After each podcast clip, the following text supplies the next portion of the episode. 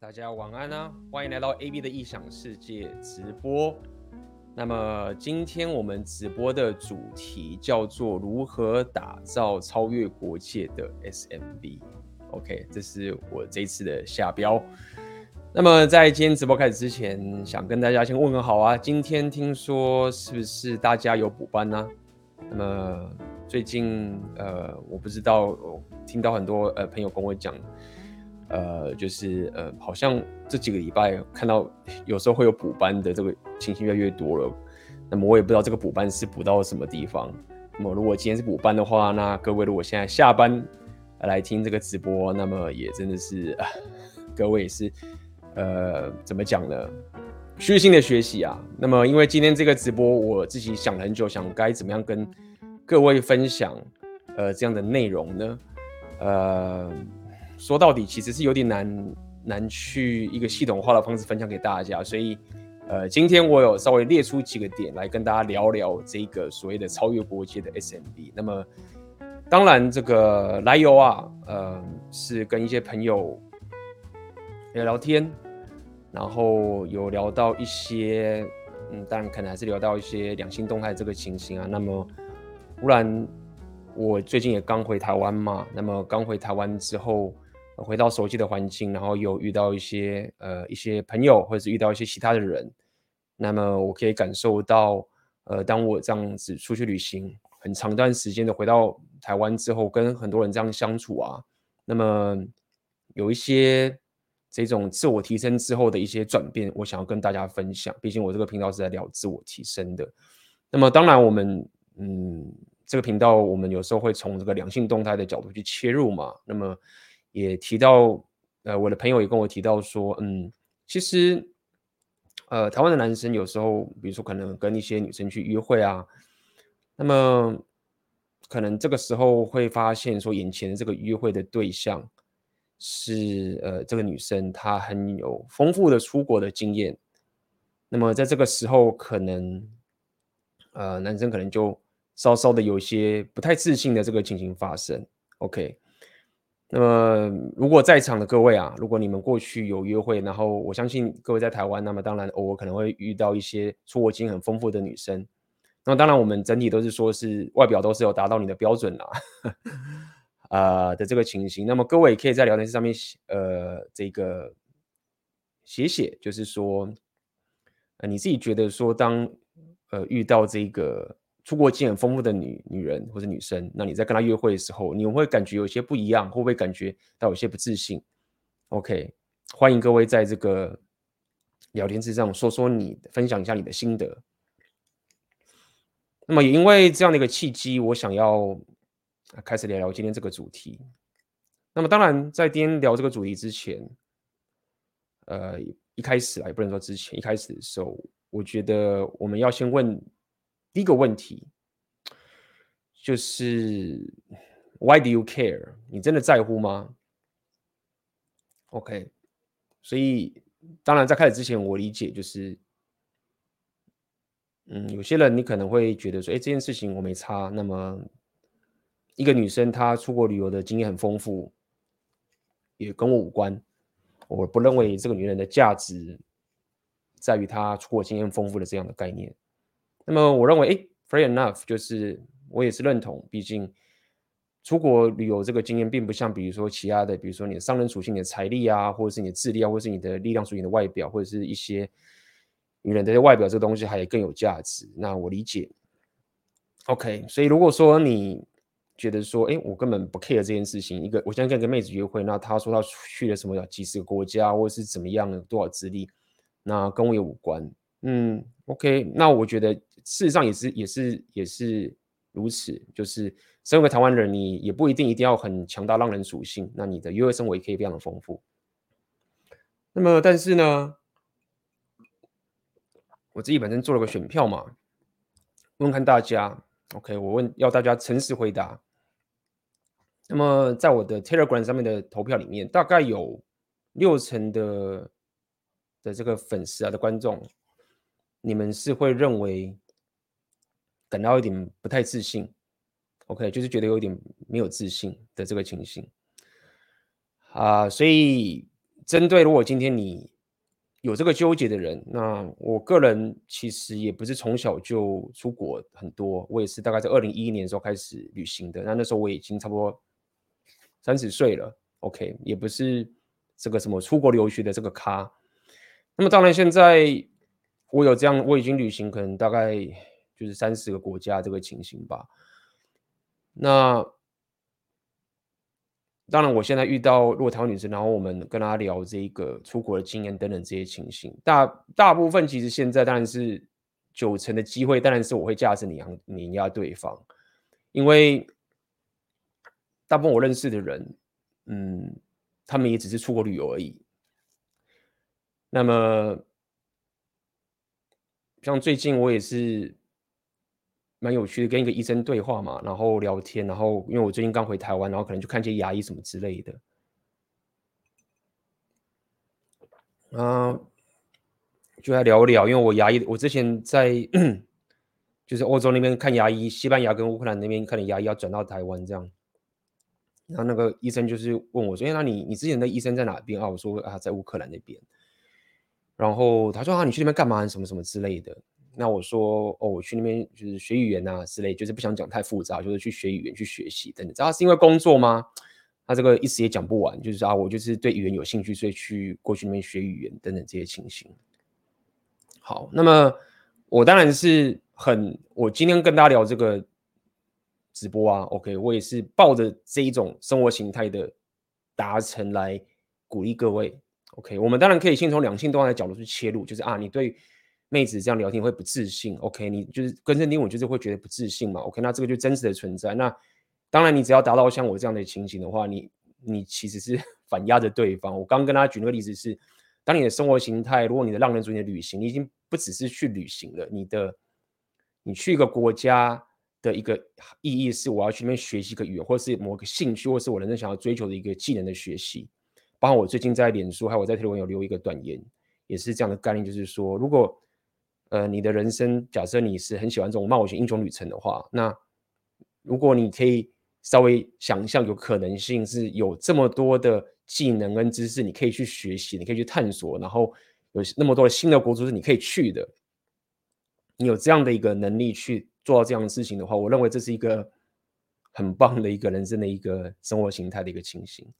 那么，当你不管是财务上面，或者是你的社交能力上面，或者是你的一些呃生活的处理方面，包括包括你的一些人脉上面有这样的能力之后呢，当然你在跟呃不管是台湾的妹子啊，甚至世界各国的妹子在交流的时候，那么他们在讲他们的这个旅行的这个事情的时候，你已经影响不到你了，甚至你也你也不会觉得说这是一个很大的加分了。OK，那么这个就是呃达到这个境界，你就会完全对 CCR 免疫了，你也不会。这么很多像有些可能会很讨厌说啊妹子一出国啊怎么样，然后什么爱洋洋洋人啊什么什么之类的。各位就是当你有一个，我们也不要这样子去呃羞辱一些台女，说什么啊他们都只爱白人什么之类的。那也很老实问各位嘛，如果你有能力到处出国，然后去学各种语言，然后也可以有机会去跟外国妹子约会，你要不要？你也想要啊，对不对？就是。这个是，既然现在台湾女生她们 SMB 比较前期可以办到，那她们去用这个也是合情合理的嘛，对不对？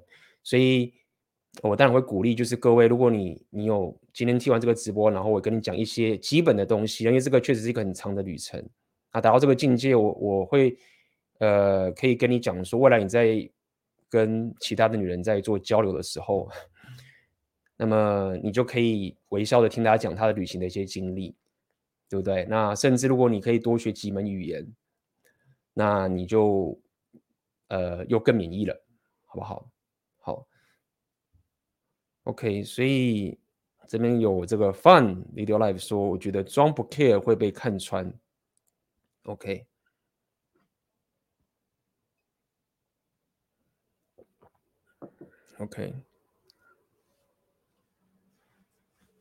好。那么第一个，我我也想，我们就是 Why do you care？我们稍微讲完了，就是你为什么 care 这件事情，好不好？你不 care 的人就是嗯合理，care 的话，今天就告诉你怎么去慢慢的去发展这一条这一条技能。OK，那么我们就开始先聊聊，就是说为什么我们对这样一个假设你没有出国的经验，那为什么你会对假设你是个普男，你没有出国的经验，那你对这个呃有出国经验很丰富的女人的印象会是什么？那么基本上第一个是她见识多少会比较广嘛，对不对？那可能说去过法国巴黎铁塔，对，我还没去过法国嘞。这蛮有趣的，呃，可能说啊我去看过巴巴黎铁塔，可能我去了意大利，然后我可能去罗马，我去威尼斯，那那边的风景跟文化确实就是台湾你是看不到的，毕竟那是别人的文化嘛，就像是欧洲人的文化也看不到台湾的这些街景，像呃，我也跟很多我的欧洲的朋友去聊天，那我给他看台湾的照片啊什么东西，他们就是觉得说，哇，这个才是文化冲击，culture shock，就是我。他们也是一副，就是我如果到了台湾，我也不知道该怎么办，这个实在是太不一样了。所以这个见识会较广，这个也是一个很合理的事情。毕竟他就是身处在那个地方，那么他可能就会聊到说啊，那边有什么食物是什么啊，那边的人怎么样啊，那边可以什么什么之类的。OK，那当然他的你会觉得说他的这个人生的历练就是丰富了一些，那你可能对你来说就是有一点感受到有一点不自信嘛，那你可能觉得我我。台湾我就是只能呃，大部分就只是在台湾这样走，可能我就是垦丁啊，我去阿里山，那我可能去泰鲁阁，怎么跑也都是台湾这些地方。那么多少你可能就会觉得，哎，有些没自信。OK，那这个也是合理的一个心理心理反应。那第二个，你可能会预想说啊，这样的人他这个妹子她经济能力应该就不错了，对不对？她无论是他是家人给她钱，或者是她自己赚更多钱，或者是怎么样，那基本上我在欧洲。那附近这样的一个台湾可能也是吧，我觉得就是当我看到一个妹子经常去旅行啊，那有很大的几率其实是男人帮她出钱的，或者是男人出更多的钱的，所以 呃各位也不要觉得说啊，好像这女生就很有钱，其实一个年轻的妹子她如果马上就可以去很多国家，那这个其实是不太。不太正常的，除非她的职业是比较特别的，或者是就算她是医生什么，她也没有那么多时间到处去玩啊。那我确实有认识，在欧洲有认识，在西班牙是认识一个医生，那他他就是医生，然后他到处去玩，然后他家境又好，那确实就是有这样的一个先天上的优势，所以你自然就会觉得，呃，这样的女生就是。条件比较好，价值比较高，OK，合理。那么再来，针对这个有出国经验的女人，她们本身来讲，呃，社交能力也比较强，这样子。那这个也是其来有自的，因为各位要了解，就是当你可以一个人出国的时候啊，你毕竟会强迫自己开始跟周遭的人有交流，不然你就是一个人很孤单，那其实蛮痛苦的。所以就算是一个。不太会社交的女孩或者女生，她出国，她多多少少都会被这个环境给督促要去跟别人交流，因为她已经脱离她的舒适圈了。那也因为如此，你跟这样的女孩交流也会本身是，呃，她就是本身社交的这个情形，可能跟一般从来没有出国或者这个比较没有到处去旅行的这个台湾的女生，那相较于可能，呃，他们是比较好相处的。这样讲好了，比较不会那么多奇怪的纠结。嗯哼。那么这个其实就是一个，呃，你可能针对一个有出国经验的女人的这样的一个印象，造成你可能会觉得哎有点没有自信等等这个东西。好，那么所以一开始就是跟大家来提这样的一个情形。OK，那么。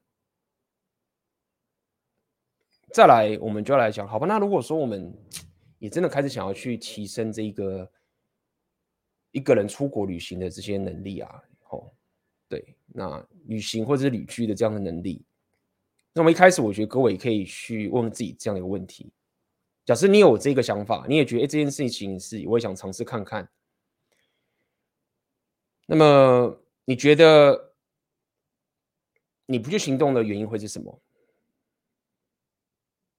？OK，不不这样做的原因是什么？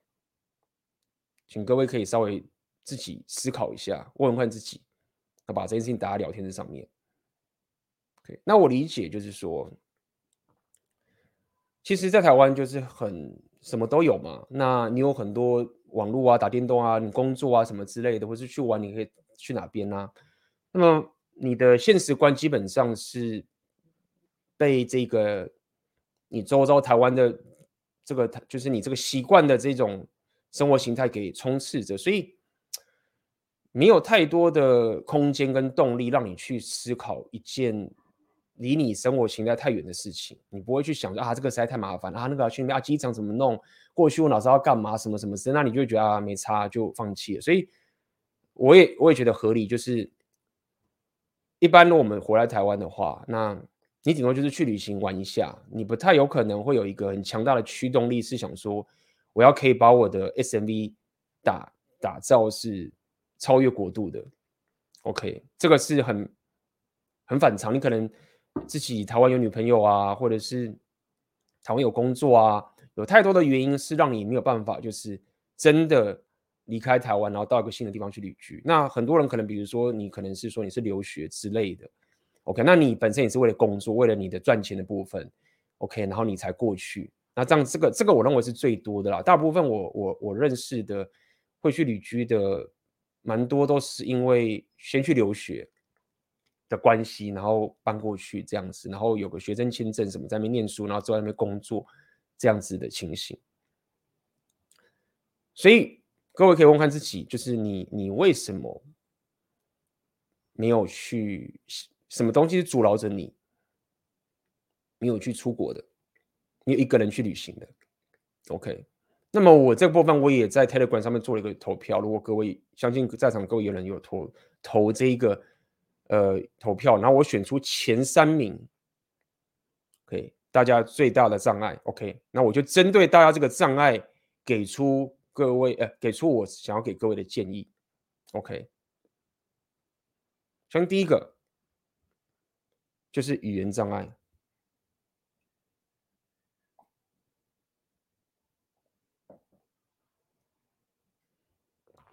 语言障碍。这是排名第一的，就是所谓的英文，觉得英文不行。那各位是怎么念自己的英文呢？其实我认识不少朋友都蛮优秀，但是英文能力就是他们的一个死穴。各位怎么念英文的？相信各位大在场各位都是有大学毕业或什么之类的嘛？那可能大学你有念语语文书，对。那你可能平常看这个影片、看电影，或者看 YouTube 频道，或者是什么的，你可能还有时候看一些英文的影片、看英文的电影、看英文的美剧。好，那所以一开始各位可以来说说，你到底是怎么练习的语言的？那这个这个主题，老实说，在这两年啊，这两三年，我自己本身有一点一点点新的体悟。OK，我在早期有分享，就是说，哎，你怎么样去练英文？OK。在大概我一开始我做 YouTube 频道的时候，那时候我还没开始学俄文跟西班牙文的时候，单纯只有学英文的时候，然后那时候我已经经常去旅行，跟国外的人交流，所以那时候我有稍微分享，呃，学语言的一些心态跟方法。但这两年，我自从开始学了俄文，然后又学西班牙文了之后啊，我多学了几门第三门语言、第四门语言的时候，我又有一些新的体悟要分享给各位。OK，这个体悟其实说起来也是蛮，哎，也不能说蛮鸟的啦，就是待会各位就知道了怎么学英文的。好，那我先讲这几年啊，我我反省了自己所学语言的一些误区啊。OK，各位可能会听到很多种方法。那我自己在学了俄文跟学西班牙文之后，然后又去了乌克兰，那去西班牙去学语言学校之后，那么有些误区，我想跟各位聊一聊。那这个误区可能会有点出乎大家意料之外。大家觉得怎么样学英文是最好的方法？讲一下，分享一下你的想法。各位觉得怎么样学英文是最好的方法？各位又觉得我会是怎么去学一个新的语言？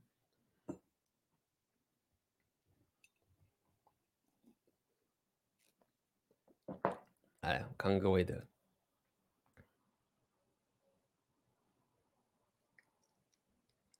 有没有讲说，AB 你之前说六大属性给你选的话，你会选力量属性，包含健康，觉得没错。再怎么阿尔法的人，尽管他是完全你只要生命力就阿尔法不起来了，嗯，合理。当然，力量属性是一个你常驻型的东西。就是所有人，不管是男女，我觉得应该要练的。包括我现在也也持续在练。OK，你可以中途稍微休息一下没有关系，但是记得你的力量属性是随时随地都要练的。这个是非常 solid 的的东西。这样力量属性、商人属性跟社交这三个是我觉得很推的三个属性啊。那还有智力太多了。好，来这边有人讲，来学英文的方式就是呃，talk to native speakers，跟这个母语者多聊天。好，那这边有人讲多说、多听、多看，嗯哼，合理。还有没有一些比较更细节的一些思维？OK，想看看了解各位自己学语言，呃，有什么样的一个体悟？那我个人这几年针对学员这件事情是蛮热衷的，花了大量时间去做这件事情，然后，嗯、也是慢慢的摸索。OK，也投资了这个时间下去了，他们有一些自己的想法。好，那我先跟各位讲，最早期，我当时一开始英文还可能十年前刚开始出国的时候，然后当时我还有点纠结，英文不够好那个时期啊。OK，可能跟各位很多人现在觉得英语有障碍的是同个时期。那么当时我听到的一个建议是这样子的。OK，当时我听到一个建议，因为当时我们可能就是啊，都大学念书背很多单词什么的，觉得很烦。那么当时我听到了一个一个方法，当时觉得很新奇的点就是说，他说：“哎，你就是大量听，大量读文章，然后如果你看到单字不懂的话，你也不要花时间去查，你就是一直看，一直看，然后你看多了你就会。OK，就是一直看就对，一直跟他聊天，一直看。不知道各位有没有听过这种说法？啊，甚至还有一种更新的一种说法，叫做沉浸式的教学，就是说沉浸式的学习，意思就是把你，你就是把自己放到那个环境里面。”那你学习一个单词，比如说你要喝水的时候，你你你在背这个水这个 water 这个东西的时候，你就是真的透过喝水的方式，然后去记这个单词。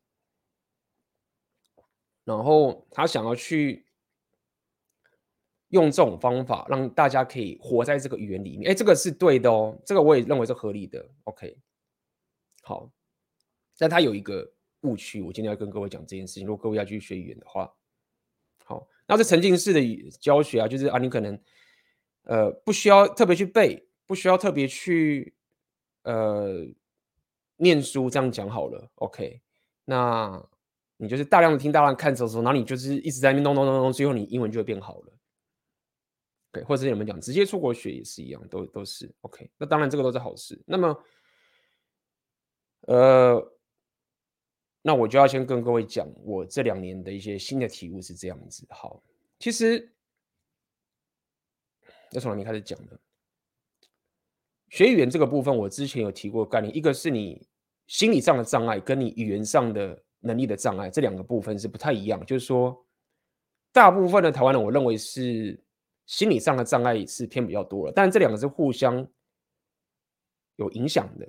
那什么意思？就是说，心理上的障碍，就是说，其实你本身已经假设这样讲，假设我们真的吼，呃，大家的单词量跟文法的能力吼，假设我们可以把这些东西具象化成一堆的资料库或者一张纸，什么什么都好。假设真的是假设各位有个人，OK，你你可能单词量跟你文法的能力啊，跟我是一样，甚至比我更多。假设我们掏出来，假设我这个 database 当拿出来的时候啊，你的资料就是比我更多，但是。如果你的心理状态，比如说你紧张，或是你有一些顾忌啊，或者是你不知道该怎么去拿出这样子，然后去表达的时候啊，那你可能会几乎很怕跟国外的人交流，或是你会觉得你没法跟国外的交流，但是我却很容易跟国外人交流，因为我在这个心理状态，或者是我在怎么样去使用我这个交互传达出去的方法，或者是紧张，或者是这个情绪的这些掌控力是很强的，因为已经聊太多了。好。所以我特别离这个点，就是说，一个是你的心理状态的强度啊，跟你的资料库的强度，这个是两个技能，可以这样去思考好了。那么台湾传统的教育，台台湾传统在教各位英文的方法，他们大致上只在乎你那个资料库的那那一部分而已，但是心理状态这部分其实非常非常弱的。好，那么刚刚怎么多听多看啊这些东西啊，他们很多时候啊。某种程度都是想要帮大家多多少去提升你这个心理状态的强度的能力。比如像你去多说嘛，OK，你就会比较不紧张。那么，但自从我开始重新学一门新的语言，学了俄文跟西班牙文的时候啊，那么我自己可以理解，就是说，哎，这个并不是最快的方法。好，那么我就要聊聊我的现在，如果我在学一门新的语言，或者包括我现在在学习俄文跟西班牙，我是怎么去操作的？各位觉得说，干妈的，怎么又变回这个老方法了？还真的是这样子。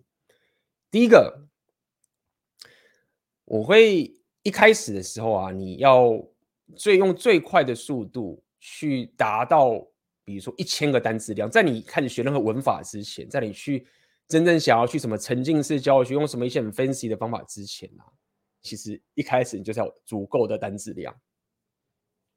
那么这个单词量，你就是在最短的时间，就是你不管你用什么方法，就是把它背起来，好，一千个，这个东西非常非常重要。这个顺序很重要，很多人会讲说啊，你你去语言学校去学个语言，对不对啊？你如果是去那个母语的地方，去那个国家，对不对？然后那个语言学校都是全母语的，OK，不会跟你不会跟你讲中文，也不会跟你讲英文，甚至比如说就我学西班牙语，所以他都不讲英文也不讲中文的，然后你就是让你沉浸在那个环境里面，那是学最快。其实初期那样是比较慢的。所以一开始的时候，其实你应该要先达到一个基本的单字量，那一千个到两千个左右。那我相信各位现在已经有达到这个。如果你是学英文的话，你已经有达到这样的单字量一千到两千，我相信已经有了。但如果各位未来有人，你们未来想要学第三门语言，你可能要学西班牙文，可能要学意大利文，可能要学德语什么之类的。记得一开始的时候都不要学，不管先不要管太多其他的东西。一开始就是先把单词量冲到一千到两千个，这是第一点。我们讲语言障碍嘛，好，那在当然，第二个，你当你你单词量够的时候，你就可以开始学一些文法了，开始学一些什么动词啊，这个欧语系的动欧语系的这个这个语言真的是很靠背啦。OK，我有机会大家你学你就知道我来讲什么是很靠背。好，你你必须要先有基本单词量，之后呢，然后你才可以去学文法，你再去跟老师学的时候，或是跟怎么学的时候，你才可以用得出来。好，当你有一个一定的单词量跟文法的时候，第三步，OK，我认为，哦，对，刚刚在讲一件事情，你那个单词量啊，是要跟你自己本人相关的，最好是这样。就比如说你喜欢健身好了，那你的单词里面可能就是什么杠铃啊，或者是什么深蹲啊，就是它要是你生活跟你很接近的。东西，OK。假设你没有学音乐，你就不用去学什么什么，去说什么什么什么小提琴什么，你根本不用管那些东西，OK。所以你会有你自己本身的一个一千个的单字库，这样讲好，这个是最有效率的方法。好，那刚才第二步是学文法嘛，第三步我觉得这件事情是很棒的一件事情是，你要开始每天从睡觉一起来的时候，你做的每一件事情。你就是开始自言自语，然后你就是用英文。假设你现在学英文的话，用英文去讲这件事情。比如说，你可能现在起来了，I get up, I could, I go to the bathroom。我现在去厕所，对不对？And then I brush my teeth, and I look at the mirror。我看着镜子。你开始就是慢慢的从你生活、你自己的生活开始，然后去讲这个东西。啊，你可能说啊，那个镜子怎么说？我忘记了。哎，没关系，你就。待会去查一下，然后记得这件事情。走在路上，OK，这是一条路，This is a road。这边有个墙壁，There is a wall。这是一件我认为可以增进各位语言的一个自学的一个好方法。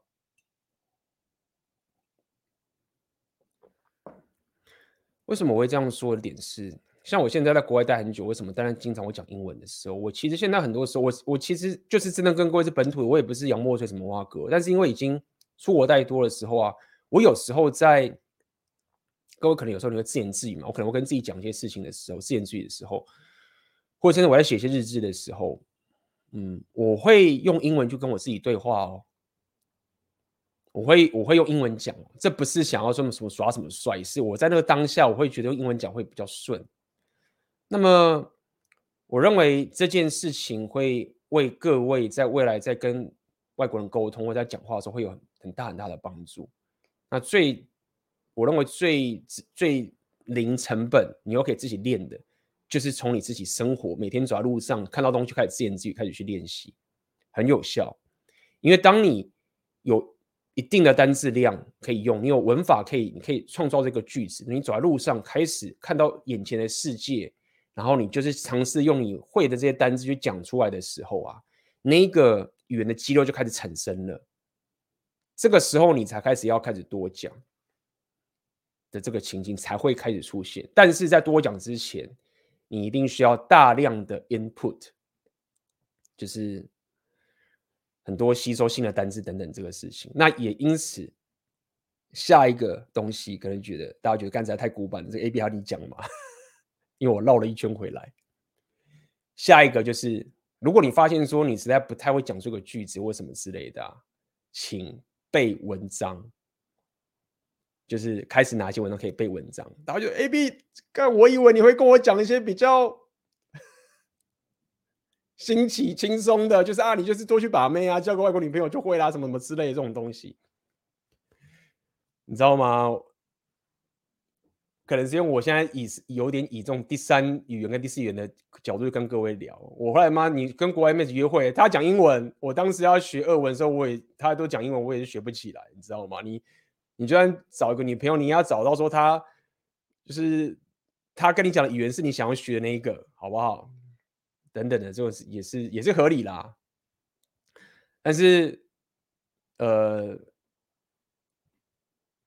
先撇开这种什么什么交一个外国女朋友这种也是很不错的方法的情形以外，我这两三年就是反而回归到初衷，就是你你真的就是好好的背文章这件事情会很有效率。那么，因为我自己有尝试过了。那么我想要用这一种沉浸式啊，或是到处跟人家好像认识的人，然后这样讲的这种方式，或是拼命去拼命的去语言学校啊，然后说什么多听他们母语在那边讲啊，什么之类，就算听不懂也硬听啊，这种方法，其实它并不是很有效率。它不如就是我知道我要背什么样的单词，知道我怎么样去使用，我拼命的去使用这些东西，然后再去背我认为这个东西会对我帮助的文章。在那个短时间内，我反而会提升我的语言能力很快。当然我，我我刚特别有跟大家提，就是说一些心理状态的问题，就是说，因为我本身已经练到那个心理状态已经够强，就对我来说是像我刚刚讲，就是假设我们在有同样的这个资料库的量的话，我可以用很破的资料库就可以跟对方沟通。那这个是因为我过去经常跟人家 social 练来的。但是无论如何。最后，我还是觉得靠这种心理状态 social 还是太慢，就是单字背好一千个，再开始学文法，然后再透过日常生活开始去使用这些东西，然后再开始往后学，然后再开始背文章。那么接下来，当然我就会建议你可以开始去加入一些各种的社群，OK，比如说脸书的社群，或者是有一个 App 叫做 Tandem，不知道各位知不知道？有个 App 叫做 Tandem。OK，它有点，有些人把它拿来当交友软体去使用，不过我觉得这个蛮难的，因为里面的人都住得很远。那么在里面，你就可以开始去跟里面的人交流。我觉得在那个 Tandem 的那个 App 里面，你蛮有机会去跟外国的女生或者是外国人交流的。在那边，大家会抱着一个比较不像 Dating App 的这种这种心态，所以你可以在那边跟人家语音啊交朋友什么什么之类的，就开始去练了。那这边有人讲。如果单字认识制度不足，无法沉浸在那个语文情境中，应该是这么说，是这是一个效率的问题。OK，我特别讲到背单字啊，这个东西是我希望可以稍微导正一下之前几年很流行什么沉浸式什么，这就是他意思就是说你不用去背单字，大家去看一下 YouTube 频道，说你不用背单字，然后你就是。用一些简单的单词，你就可以活得很好，没有错。你你要一些简单的单词，那简单单词就是一千个单词，两千个单词。如果你发现你经常听不懂的时候啊，但是你又很沉浸在一直硬听的时候，就是好好的先增加自己的单词量。OK，反而是比较省时间的。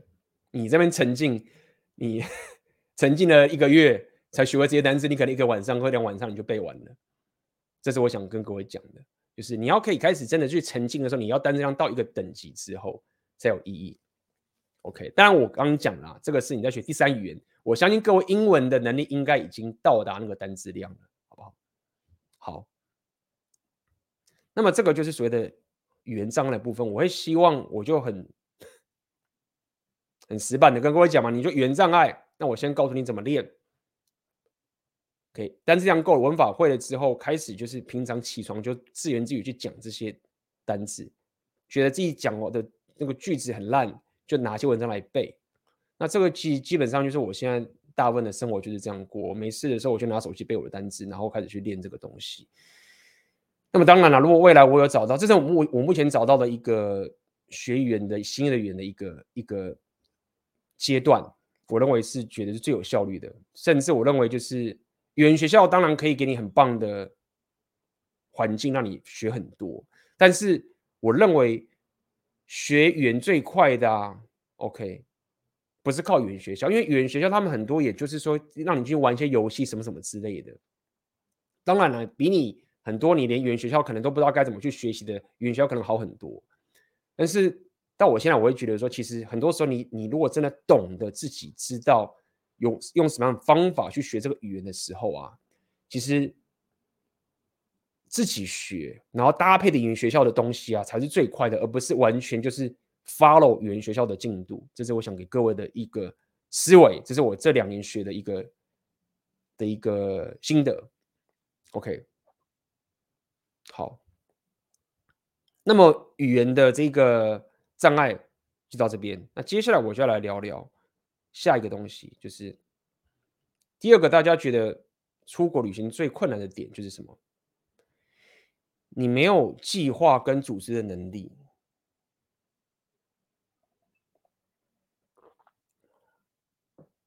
这确实是蛮困难的。OK，就你到了新的国家嘛，那。比如说你够有健身的习惯，那你健身房要重新找；那你交通的习惯，交通你要再重新弄。住的地方你要住哪边，你也不知道。你要住旅馆嘛？那你要租房子，要怎么怎么去租，对不对？生活要怎么自理？那你要看医生的话，那你要去哪边看，对不对？遇到纠纷的话，你律师，你你找到律师吗？等等这些情形。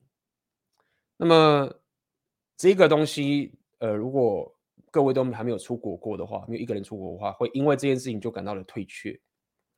那这个也是蛮合理的，所以我认为要解决这个东西啊，有两个区，有两个部分，各位从这两个部分下手。那么第一个部分就是所谓的你要提升你的社交能力，这样讲好了。出外就是靠朋友，所以你要提升你的社交能力。那么我过去很多这些。组织当地的一些生活啊，或者一些问题啊，除了我自己本身有做功课以外，也是因为有当地人的帮助，才解决更多的问题的。那也就回到我们今天讲这个这个社交圈的重要性了。那它又跟语言又息息相关，所以我知道现在讲这可能对有些人有点太远，OK。但是我现在的情形就是这样认为，就是如果我要到一个新的国家，那么会当地语言的这件事情，呃，其实是蛮重要的。OK，这也是为什么我这两年学了语言之后，我觉得，哎，这个技能我想把它学起来。未来我在学个新的语言的时候，那我可以用更快的速度去学当地的语言。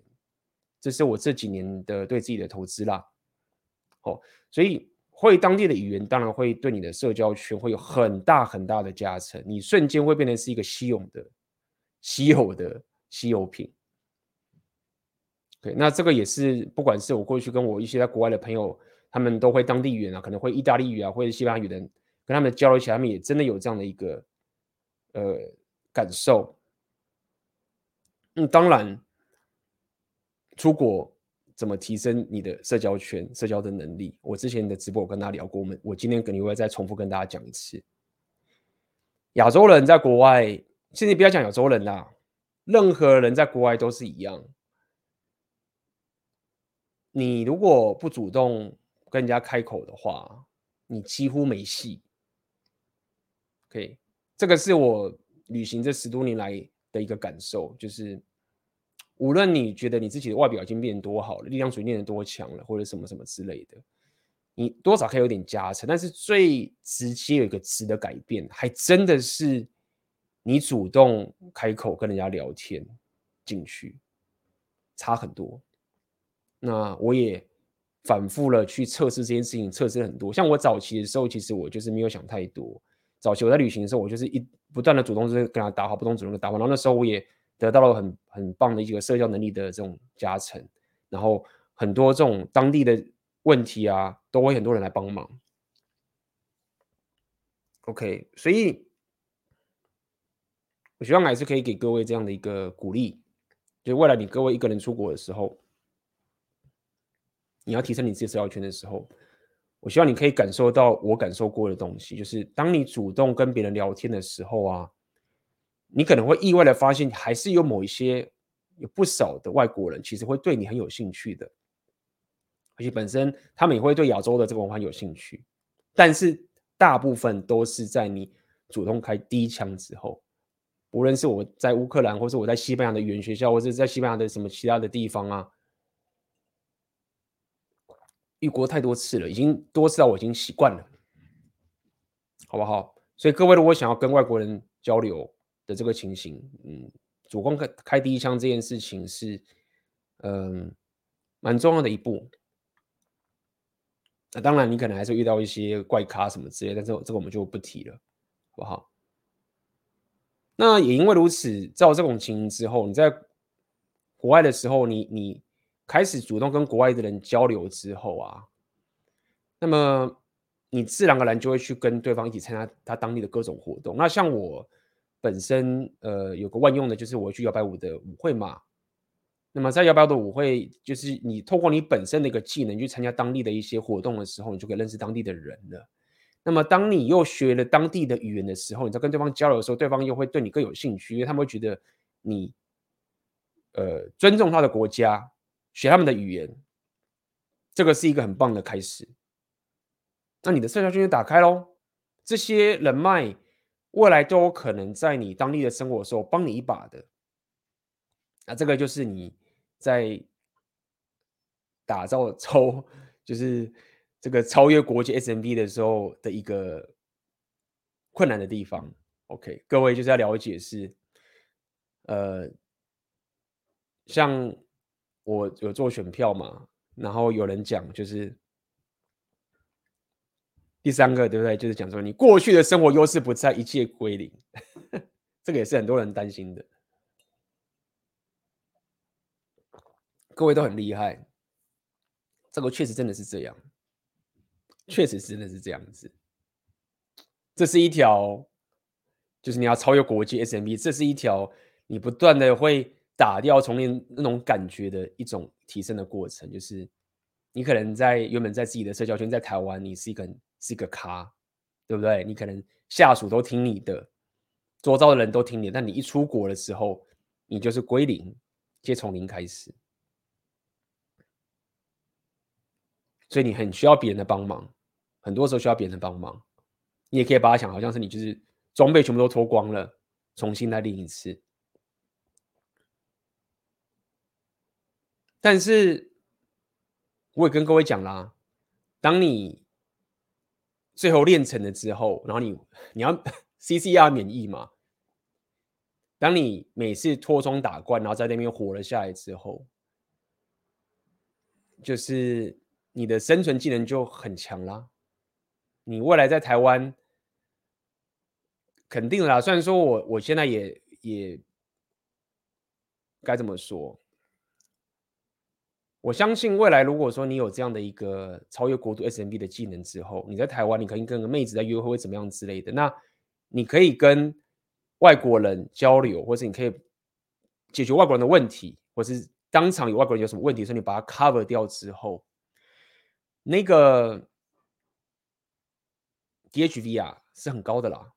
因为这个表示说，天哪，就是你不是只是可以解决就是台湾在地的问题，你已经可以国际级的解决问题的能力。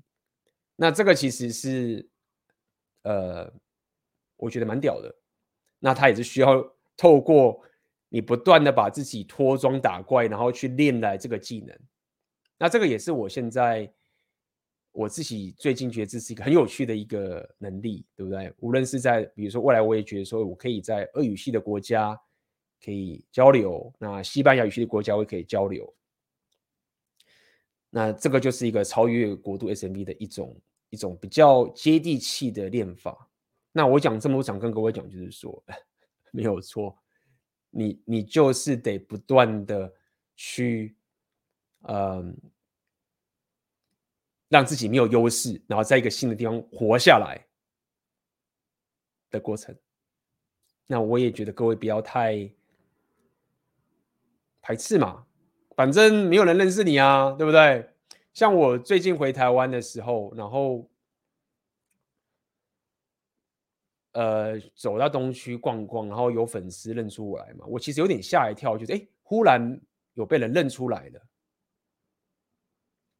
那么我才发现说，哦，我会惊讶是有原因，因为我根本人都不在台湾，就是。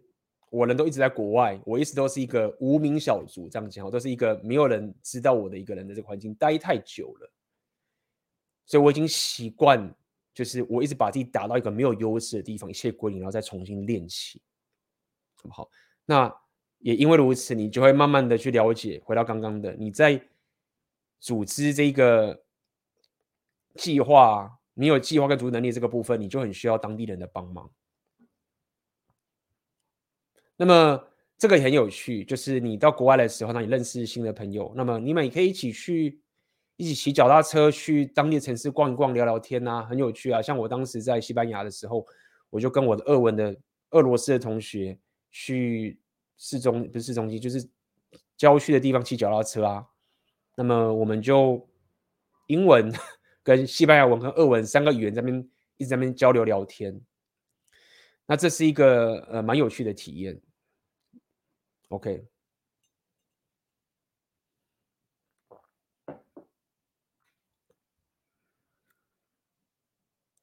那我这边先感谢一下玉红你的抖内，感谢玉红你的抖内，好，感谢玉红的抖内。看来玉红你也，也想要提升你的浪人属性吗？很有趣的哦。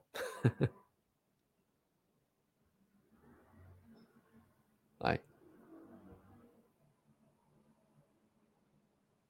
再来，我来跟各位聊聊。哎，商人属性的能力，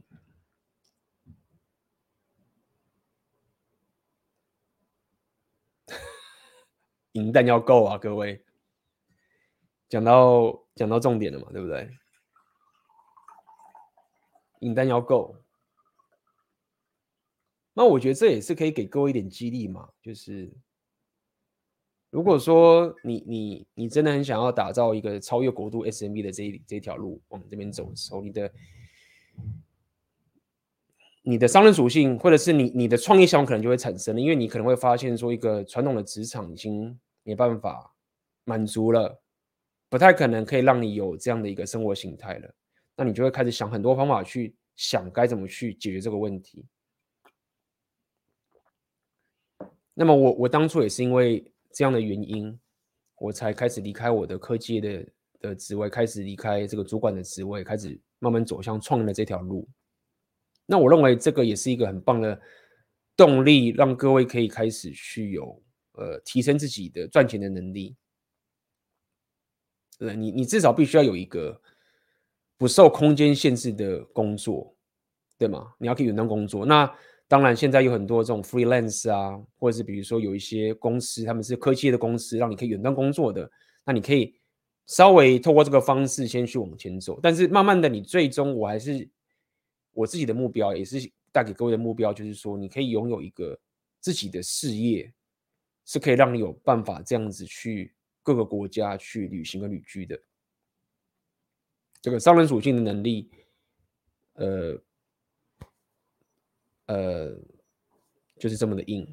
那么当然，我就是透过选择你的现实这个自媒体经营的方式来做。所以其实我，呃，工作的时间也是蛮长的。我有算过，我工作时间其实蛮长的。那我本身又要开始学习很多语言的这些情形，我会不断的去学习。那这些东西就会回归到你的事业上面，然后再透过这个事业所赚到的钱，再继继续去 roll 这个刚刚想跟各位讲这些所有要需要提升的技能。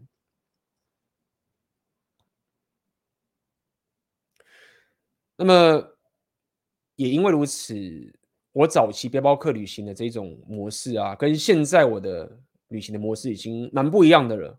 OK，蛮不一样。那这个不一样的点就是在于说，当我现在可能我的事业可以稍微支撑我去做更多的事情的时候，到新的地方，我可以花一些钱，透过花一些资源的钱，比如说去雇佣当地的人。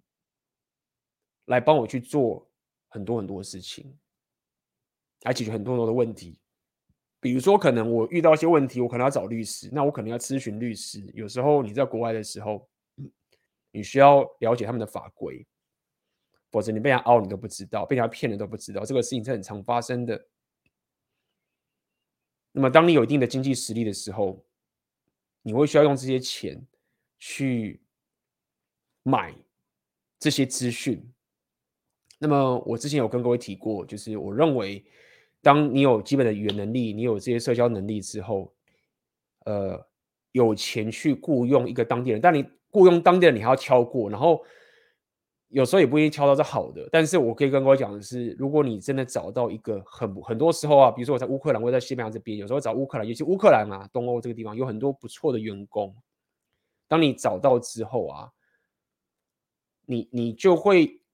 你就会超超越了单纯只是去旅行的这样的情，这就是为什么说我现在对说什么什么很多女生讲 CCR 已经免疫了，因为我脑袋已经不是在想什么哦，我去了哪边看了什么风景，我见了什么样什么样的人了，我是真的要去雇佣当地的人，然后还要筛选过，然后真的很接地气在那边生活下去，这样讲好了。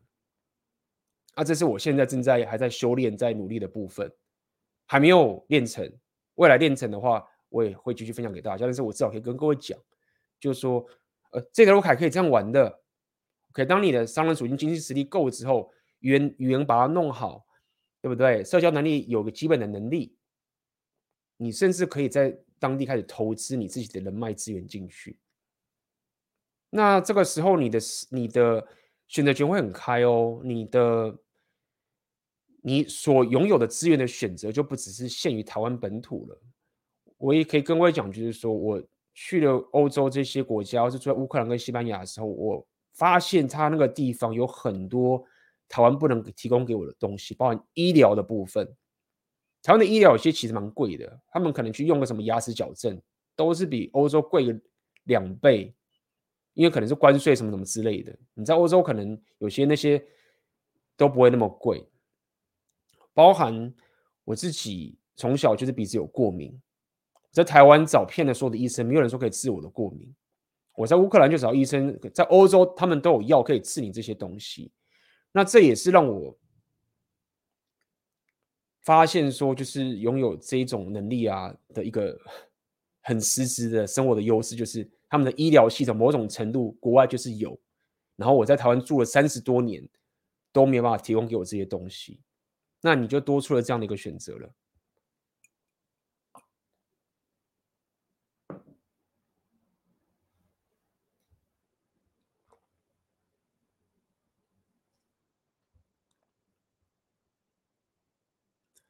生活问题的处理能力如何培养？哎，我只能跟各位讲。很不浪漫的跟各位说，你第一次你还是真的得花时间自己去跑过一遍，自己去麻烦过一遍，去碰过一遍。原因是在于在国外，呃，骗钱的实在太多了，好不好？没办法，你去国外的时候就是个肥羊。那么出国其实就是麻烦两个字，其实没有太多的危险的。各位，就是就我现在的这个经历啊，你不要去到处惹事。其实国外并没有太多危险，我可能因为我没有去美国吧。但在欧洲啊或者其他地方，其实不太危险的。美国可能还有枪支问题，所以大部分你会遇到问题，大家就被骗钱。那么就我自己看到我，包含我周遭朋友的这些经验啊，通常可以不被骗到钱，就是他们自己。亲自的去做 research，亲自的去跑过这个东西，亲自去麻烦过这一次，然后亲自去问啊，然后又被打回来去弄这些情形之后，其实就跟在台湾生活是一模一样的。各位在台湾在做很多事情也是一样的一个想法，在国外也是一模一样，就是麻烦。那这个其实就是成本合理，这个就是成本，这个就是你如果没有特别想要练的话，这个东西确实是很麻蛮麻烦的一件事情。但是就看你为什么要这样做嘛。但是要跟各位讲第二个概念就是说，呃，可以自己做的，自己先跑过一遍去了解过一遍，可以周周遭附近了解走一走。当然，如果你有认识 交到女朋友之后，就会方便很多。但是就算交女朋友，我觉得很多事情你还是要自己去尝试的去做，也不要太依靠别人。可但是有女朋友确实是一个很方便的事情。而且你可能也会因为这个女朋友也要看啦，但假设这个是这个女朋友不错的话，她可能会帮你防掉一些想要骗你钱的人。就是你可能刚去的时候你是外地人嘛，有些甚至你是自己的台湾人都会骗你钱，你知道吗？你可能那么什么中介啊或者什么之类的，我遇过很多朋友都这样跟我讲过，那自己人骗自己人钱。你交了当地女朋友之后，就当地女朋友帮他看那个东西，说干你这个是没有啊，这个跟那个无关啊，才发现说你被骗钱了。那么，假设未来你要去旅居啊，或者是这个东西，这个都免不了的啦。OK，所以确实就是，如果你从长期上来看的话，呃，这件事情确实是蛮花时间，也蛮花金钱的。它就是一个偏高门槛的一条路。OK，不会骗大家说这个很简单的，但是它是可以克服的，慢慢的去走。OK，那么当然呢。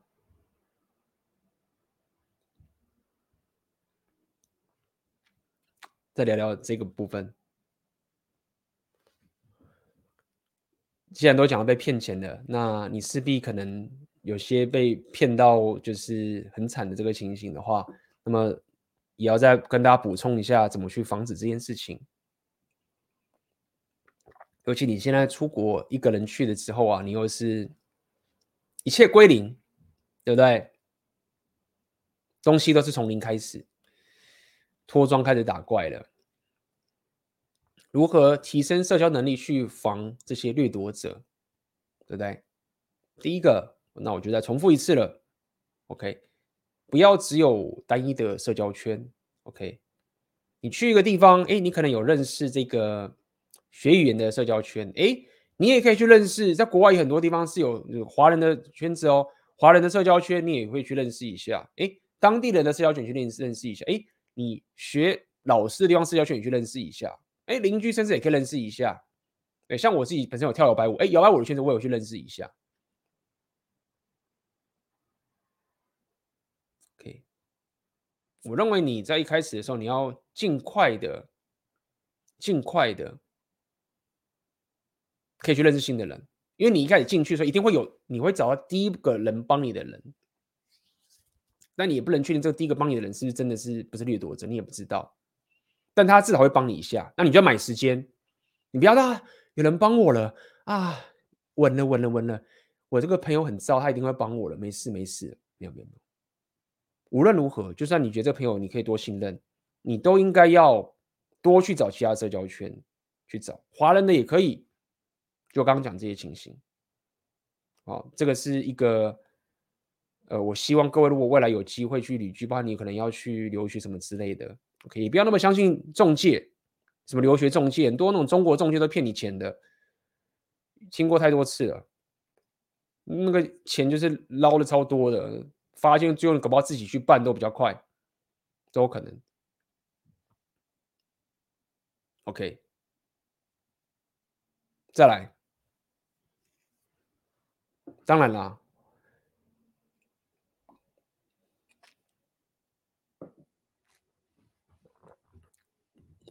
尽量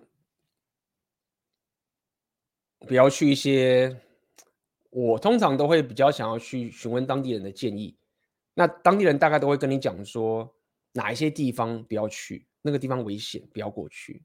通常我一开始都会相信当地人的话，也都会这样操作。那么好处是，当你跟当地人都混熟，跟他一起去喝咖啡啊，跟他去干嘛，去玩什么事情的时候，你至少比较不会被其他的掠夺者给来来来弄你，因为他们认得出来的是当地人。所以，呃，我认为这个事情是蛮比较重要，甚至我会觉得你多听当地人的这个这个资讯呢，会比你在网上看那个资料还要更准确一点，因为网上资料有时候会过期了。这个是我想给各位的一些建议啦。这个只要先记得这一项就好了。可那当然再来，你如果有一些钱的话，你的资金够的话，那你应该要去开始知道说当地的律师哪边可以咨询的。因为你在那边法律都不懂，你可能有些人要骗你什么之类的，随便跟你糊弄个你就相信了。那么你必须还是要去，呃，某种程度你要去跟当地律师去咨询。那很多律师其实他们可能第一次跟你咨询都跟你免费，或者是也不要免费，可能跟你收点费用。那呃，我认为这个保险买的是划算的。OK，那有些律师是可以给你免费咨询的，有些是这样子。OK，那么。呃，我会特别提这个点是，这个其实都跟你的社交能力有关。那么很多时候你，你你只要多这一条线，你你就是因为多了这一条线，可能就可以让你免除掉很多不必要的问题。真的，你只要多出那条线，可能就是因为你当时去某个场合认识了某个情形，然后这边个律师说啊，你有问题可以来问我什么之类的，叭叭叭叭叭，然后你这条线留着之后，哎。就可以，呃，让你防防掉这个掠夺者想要去弄你的这个情形，好不好？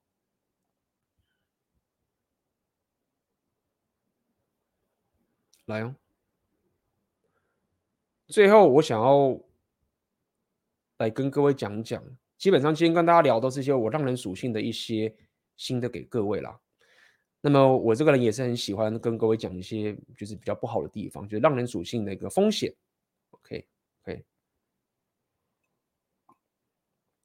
呃，也不能讲风险的一个，各位要知道的一些问题，就是我记得之前有一个粉丝在我聊天室讲说啊，AB 你这样出去一个人住会很孤单，诶，是孤单的。我可以跟各位讲，确实是这样子。呃，如果说你很习惯待在家里，可能经常跟家人在一起啊，或者是跟自己熟悉的人住在一起的时候啊，你可能，呃，出国一个人住的那个反差感，你可能会。你可能会很 shock，会很会很不习惯，会很不适应。当你一个人在国外，一个人过的那个孤寂感呢、啊，呃，是有很蛮多人是承受不来的。OK，那这部分也要先跟各位先提醒一下。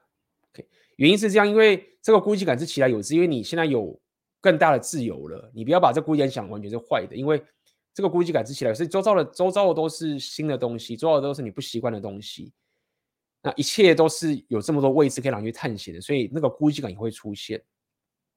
所以你可以想象，在这个时候，如果你又很愿意出去的去探索这个世界，去认识更多的人的时候啊，你其实会遇到很多很多非常让你觉得很难以忘怀，或者是非常让你觉得非常有深刻的一段体验跟际遇。这样讲好了。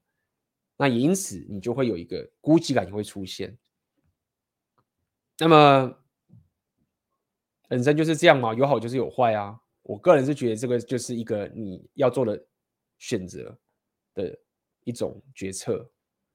所以，如果说你你的个性是觉得说，哎，B，我其实还是想要 稳定就好了，我在台湾工作这样就 OK 了，然后我也不要想那么多。那我觉得确实，我今天这个直播对你来说，你就是听听当做故事，爽完就好了。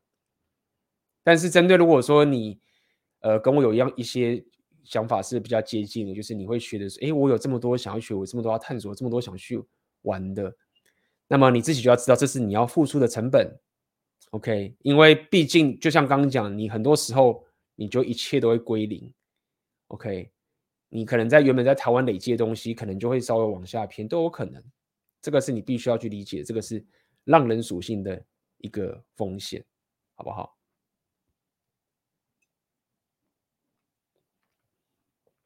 好，也差不多，我们今天也这样讲这个拉也拉了一个小时了。OK，好啊，那么今天这个直播主要内容就到这边结束。那么如果各位对于今天的内容啊有什么样的问题想要发问的啊，就欢迎各位在聊天室上留言，好不好？那么我们现在先进入一下中场休息，待会马上回来。那么欢迎回来。那这边刚哦，刚刚这个温玉红你的抖内是来问问这个问题啊。那我现在赶快再来补回答哈。请问选择你的现实还有开课程吗？课程内容也有包括如何开直播吗？那么呃，第二期已经开始进行了，对。那么第三期要开，要再等呃之后。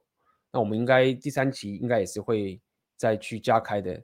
那么课程内容会不会有开直播吗？这个就要先卖个关子了。我通常都是会给一些惊喜的。那么，所以我只能说，哎，你可以有这个期待，好不好？到时候你再多关注，就会知道。那么第二期的人，你们也是持续关注，OK？我可能会有这个小的一个章节会去聊这个部分，直播的部分，好不好？那细节的话，我现在应该还没有办法跟各位讲。但是，呃，如果开直播这个东西，无论如何，最终我都会用个方式呈现给大家。这个。课程呢？如果开直播的课程啊，我其实那个脚本啊，包含那个东西都已经准备好了。那之后要怎么样放上去的呈现的方法，我会再跟大家公布，好不好？那么就再请各位多多关注啦。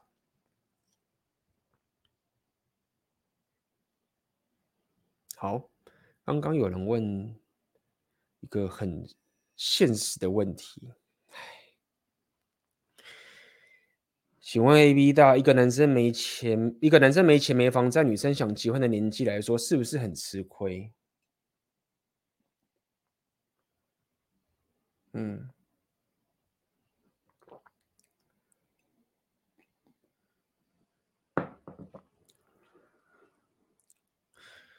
嗯，合理啊，我觉得是啊，我觉得是吗？嗯。我说是的原因是在于说，你觉得还是要看看你跟这个女生结婚，她到底你跟他结婚对你们彼此真的是往上的一个加成吗？我只能这样讲好了。如果我当时很早就没在没钱没房的时候，我我就结婚的话，那我我觉得我估计现在我现在的这个频道，或是包含我现在这个生活，我觉得应该是不太可能。出现的，因为我可以比较一下跟我同年的我这些朋友嘛，那这这这都是一个选择啦，这都是一个选择。我觉得要看你本身，呃，想要的人生是什么。OK，有些人想要进入一段长期关系，对不对？有些人可能觉得这个还好，可以等。那我可能就是比较偏向后者一点的这个情形。好，那么。以一个男生来讲，当然，我认为就是你把你的身体搞定，你的外表，OK，你的事业、你的财务，你的人，你打造人生目标这个东西，你把它专注在优先把这个事情搞定的话，我认为对你的人生的优势是很大的。你未来想要再去做选择或者再去做转换，其实都比较容易。但如果说你呃没房没钱的时候，然后又又结婚，然后你的其他的属性都练不起来的话，呃，你到时候呃的生活的那个那条路啊，可能大概就定了。当然我知道有些人可能，呃，你如果有小孩出生啊，那你会觉得，哎，小孩忽然变得很重要，然后你的生活就围绕在小孩身上，也觉得很美好。这个我觉得也是大有人在。嗯，所以我觉得要看你怎么去定义你说这个亏。对我来说，我认为是，如果你你，呃，这个婚啊，没办法帮忙你，就是让你赚更多钱，然后没办法让你，呃，打造更多你自己事业的价值，呃，没办法让你专注在你自己本身力量属性的这些打造的话，或者甚至是打造你自己的这个社交属性这些能力的话，那么呃，对男生来说确实是蛮亏的，好不好？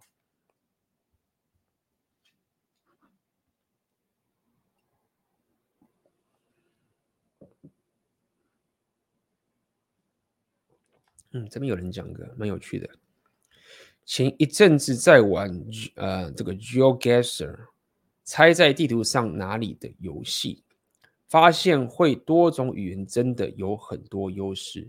西里尔文字都长得很像，保加利亚文、塞尔维亚文等等的，像乌克兰文跟俄文的区别方式就没有呃使用大写的，是的，好不好？呃，学语言这个东西，多语言这个情形，其实是会改变你的脑袋的一些构造啦，会让你的构造的思考会，呃，有很深刻的改变。然后，呃，甚至你学的语言学的更多之后啊，你可能自己原本的母语的某些词都会，有时候会像断片的忘掉。等等，然后你的你的整个大脑的脑神经是有点重新的改造，一个新的语言其实是一个，甚至可以说是一个看世界的一种新的角度的一个的一个改变啦。这个是我可以跟各位讲的。那么这也是呃，我我还在这几年还在持续的继续加油，大家也可能听烂的，但是我我自己还是很享受这个多元的这个的过程。因为毕竟，如果你要练浪人属性，你开始到处旅行旅居的话，那这个学语言的这个动力就会很不一样了，好？OK，今天各位没有什么问题，那我们是不是就可以提早下班了？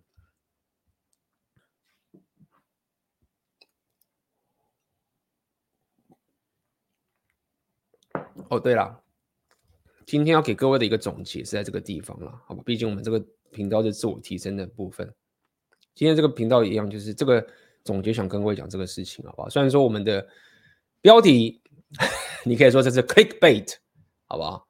自媒体创作我觉得 clickbait，各位很多都在意两性动态部分，但是最终想要带给大家的一个结的结论，其实就是这样子，就是重点不在女人，但女人是很重要，没有错。但是我认为可以带给你更棒的一个。价值就是你的生活选择权打开到全世界了。那么，嗯，这样的一个对于人生的一种期待啊，或者是你你你你可以玩的东西，我认为可以驱动各位开始就是持续的努力去提升，不管是你各的六大属性的提升，就是为什么我会我会这么有动力的，不会想要闲下来，因为。我有太多的东西想要去玩的、去体验的，或者去学习的。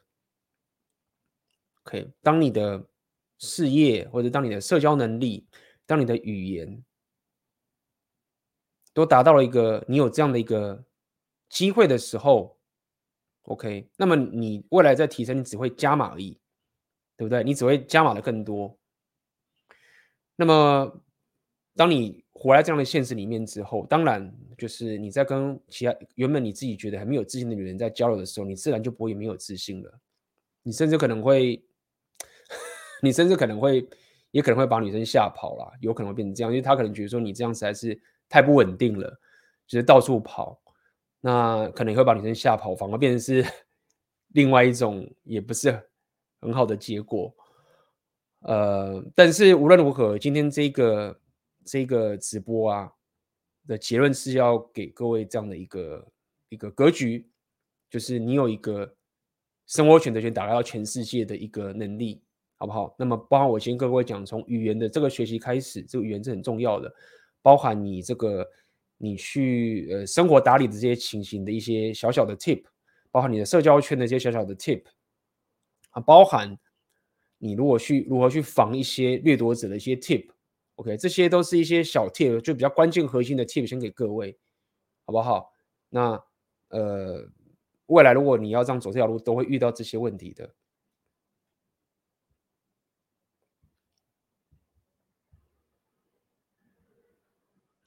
感谢乌妞你的 donate，感谢。维大你好，想请问经营自媒体这块主题，必须专一还是可以多元呢？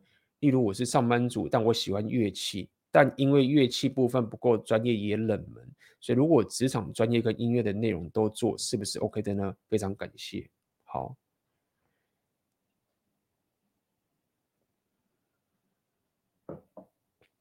来，你的问题我可以泄露一下，我们选择年限制的课程给你了。基本上我看你的问题啊，我猜你应该呃还没有经营自媒体影片，甚至可能都还没开始，或者只做了一两个影片，就是新手的阶段这样子。好，那么简单来说是这样子。如果说你是一个已经有经验的自媒体的的的创作者了。你已经知道该怎么做影片，知道该怎么进，你都已经了解这所有的流程，你已经做了很久，你很习惯。那这个时候确实你在开一个新的频道的时候，呃，最有效又可以最赚钱的方法，当然是定一个专业的主题，然后你就知道该怎么去操作，然后一切都很策略性的统计的方式去走的这个情形，确实是这样。如果说你就是要赚钱，你也不想不管其他自己做的爽不爽什么之类的，很商业取向的话，这样当然是最好的。但是我会跟跟跟你讲，就是如果说你现在是刚开始自己做的话，刚刚那个东西可能会扼杀到你很惨，而且我甚至可以说，大部分的我认为一些成功的自媒体创业家也不是这样干的。所以，如果我是你的话，我会做我自己喜欢的内容，然后能想到什么我就做什么。也就是说，初期你在做自媒体的时候啊，你的目标其实不是。想到那个最棒的主题，然后你就做下去，不是这样。再说一次哦，你在做自媒体一开始的时候，你的目标、你的思维不是说我找到了一个最棒的主题，好，然后我就开始持续做下去，不是这样干的，因为你一定找不到，而且你会做得很痛苦。在做自媒体的一开始，最重要的点就是你要做得爽，然后你要做的乐在其中，然后你什么都去做。然后让市场给你回馈之后，你才会找到真正适合你的那个主题。这个是我可以给你的建议，就是这样子。你喜欢乐器，你就可以做乐器。你甚至可以去模仿其他的人，也可以模仿东模仿西，模仿一个人，把它融合进来，做了自己爽。因为初期你还没有做到太多影片的时候啊，你没有做一百个影片之前，其实都。没有太大的意义，好不好？这是可以给你的很中肯的建议。做了自己爽，做自己想做的东西，坚持下去，先做到一定的量之后，这个问题才你才有办法慢慢的想出来。而且甚至我会跟你讲，有很多很成功很大的 YouTuber 或是一些很成功的这自媒体创作者，他们到现在的。的频道也不一定是单一的啊，他们也不想被定型啊，对不对？这是我可以给你的的的答案。等到你做了够多之后，慢慢的那个单一的东西才会出才会出现的。AB 女生大五岁左右，三十五，有什么看法吗？嗯，这个讯息有点太小了，但是我觉得。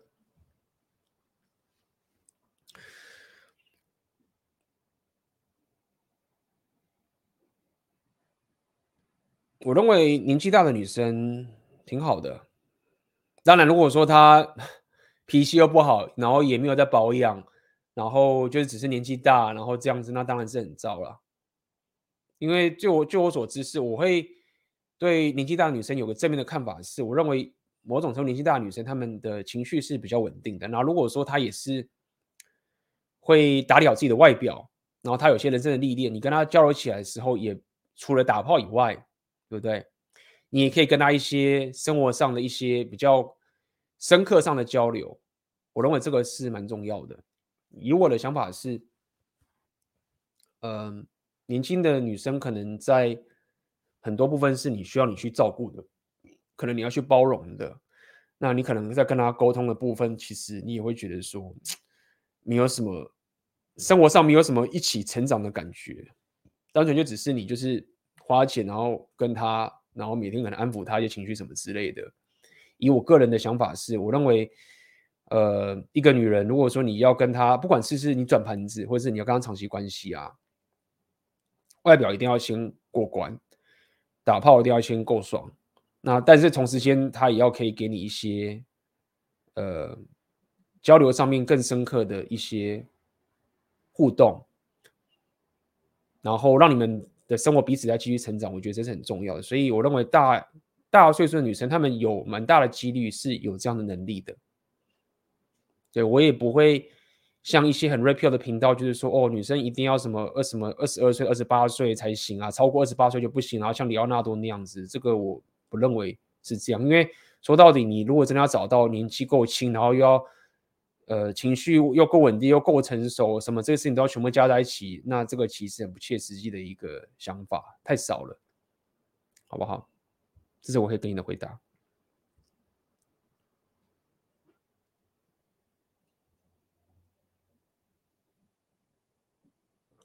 OK，好啊。那么今天的直播大家就没有问题了吗？那么今天的直播就到这边结束。然后最近我又在准备这个这一个月的黄金订阅了。那么这个月的黄金订阅我也会分享一下一些我最近呃一些浪人属性啊，遇到一些外国人，在台湾遇到外国人的一些小小的小故事分享给大家。我就留在黄金订阅了，就不在这个直播讲了。也是蛮有趣的，是最近这两礼拜遇到的，就分享这个故事。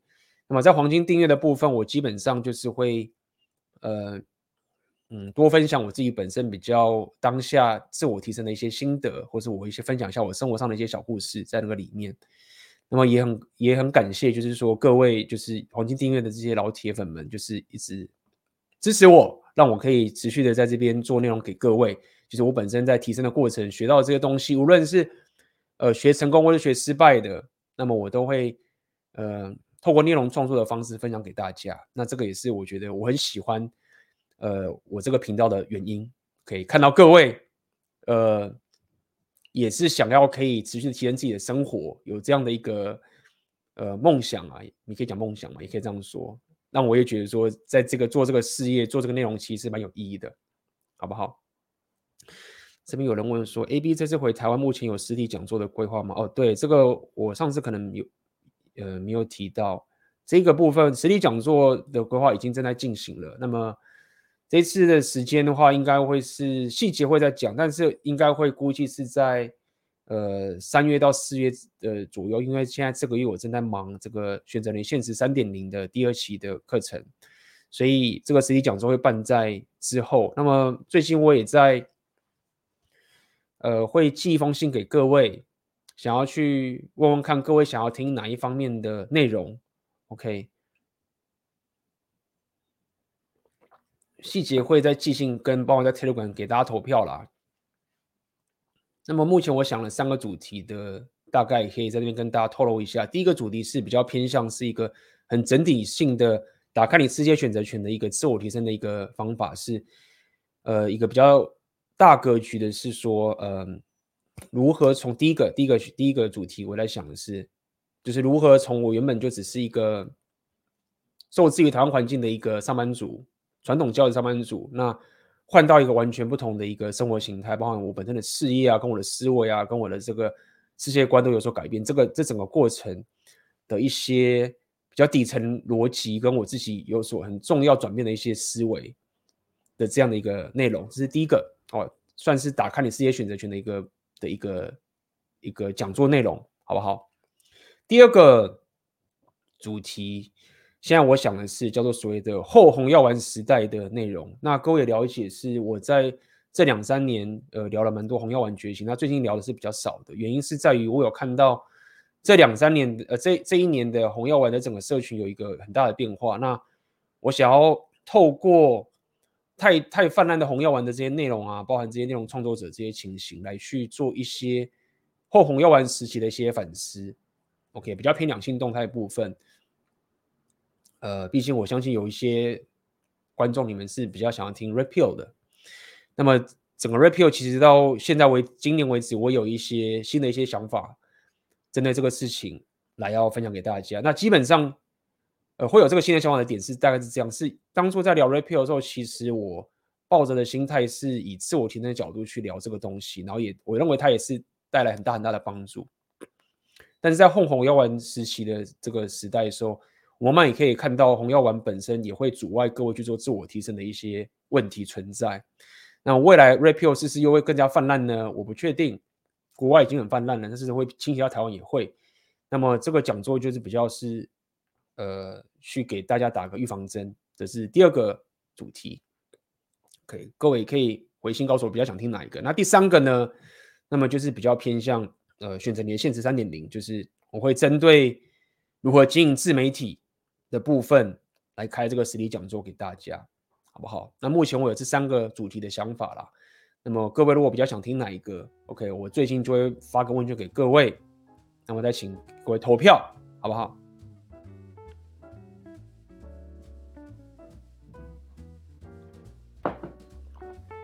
医生之前的破茧重生 Podcast 听得很过瘾，非常期待实体讲座的到来。嗯哼。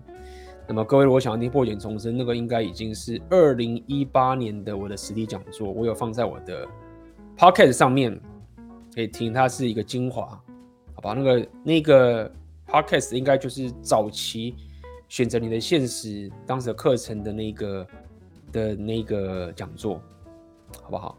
好，感谢医生的支持。好，那么今天的直播就到这边结束。如果你喜欢今天的直播，请帮我。点个赞，这对我的影片有很大的帮忙。那么你也可以分享给你需要的朋友。好，那我们今天的直播就到这边结束啦，我们就下次见喽，各位拜拜啦。